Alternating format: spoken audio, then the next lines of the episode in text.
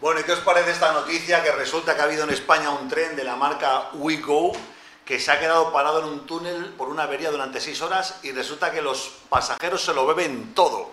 Y aquí estaba yo discutiendo con Julián porque me dice Julián que no, que los trenes llevan poca bebida. Imagínate. No, es un trayecto de horas y, y no tienen calculado de tantas personas en un, en un túnel donde no pueden salir a tomar nada, el, el que se agotó rápidamente. O sea, imagínate, que no, no, no, no tenían tanto suministro dentro de ese tren tan pequeño. Bueno, vamos a preguntar a Catalina, que ella sí conoce los trenes eh, de todas las marcas en España. Catalina, bienvenida.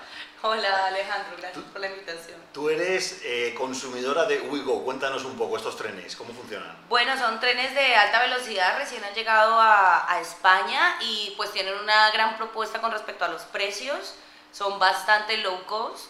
Lo que sí, claro, bueno, eh, así como son de bajo precio, bueno, tú a- a- a- sacrificas otras cosas.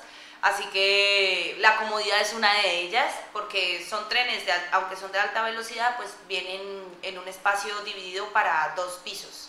Así que las, las sillas y el espacio para sentarte es un poquito reducido. Se puede aguantar un viaje perfectamente de aquí de Madrid a Barcelona, que son casi tres horas.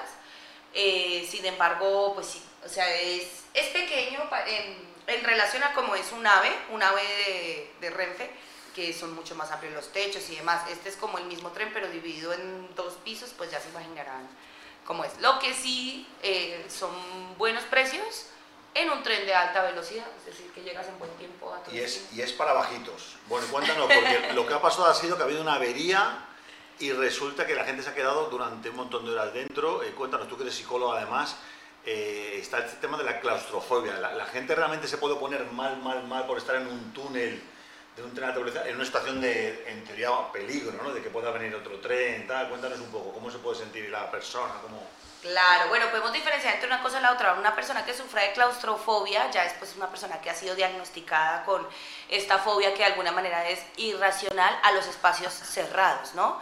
No es lo mismo una persona que en condiciones normales no tenga este diagnóstico a una persona que sí esté diagnosticada como claustrofóbica. Yo creo que en, en principio una persona claustrofóbica, un viaje tren difícilmente, dependiendo de la duración, lo, lo podría aguantar o un viaje en avión.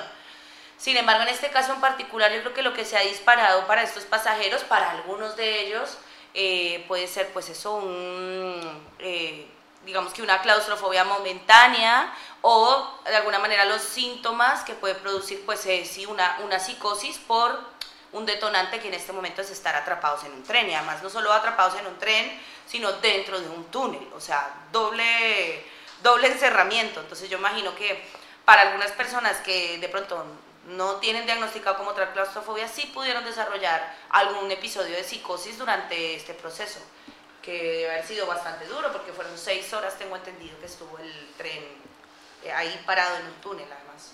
Oye, Julián, y dicen además ya viví porque el año pasado eh, pasó en estas mismas fechas otra vez, Sí, en, los, sí. en los mismos trenes. Sí, debe ser Sí. un recordatorio.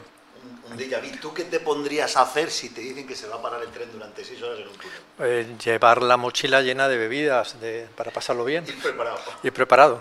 Muchos libros. Bueno, la empresa ha dicho que va a dar una, una supercompensación de 200% del precio del ticket, o sea que estamos hablando Bastante, bien, ¿no? bastante favorable y Eh, necesario. eh, otro, otra cantidad económica para gastar los futuros viajes, para que no pierdas, eh, digamos... y, eh, y para engancharte con la marca por más tiempo también. eh, exacto.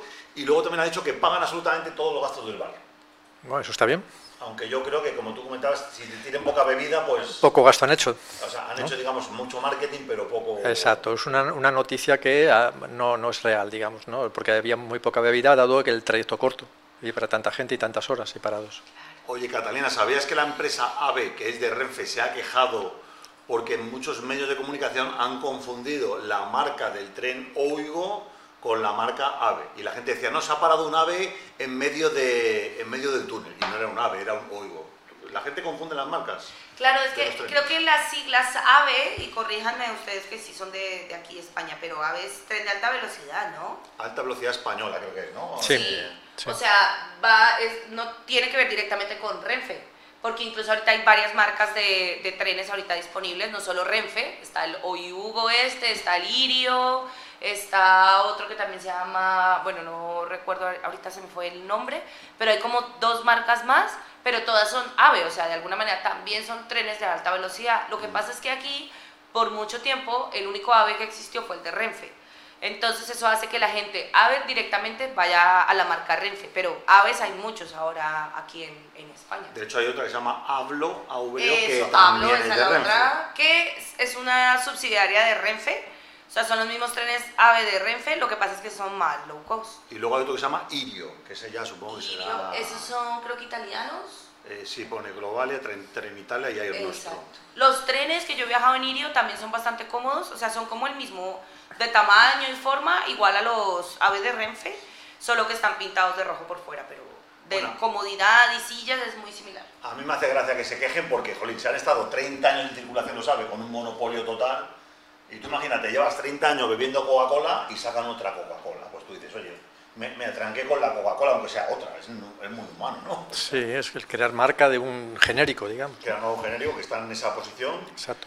Pero bueno, pues nada, eh, chicos, ¿os montaríais en el Uigo dentro de 12 meses? Eh, ¿Creéis en, en- en- Yo de momento no lo haría, me llevaría unos buenos libros, así como, como determina Julián, y unas, unas buenas bebidas en mi mochila por si algo. Pero ahora mismo, con lo que ha ocurrido y que yo viajo tanto en tren, de momento no, no voy a elegir hoy Hugo como mi primera opción. Bueno, es una buena manera también de hacer amigos, ¿no? 470 personas iban en el tren. Sí. Si se para 6 horas, puedes hablar con un montón de gente. Claro. No, no, eso es una forma también de relacionarse, sí, sí. Decía gente, además que si quieres hablar con una chica no se puede escapar. Claro, exactamente.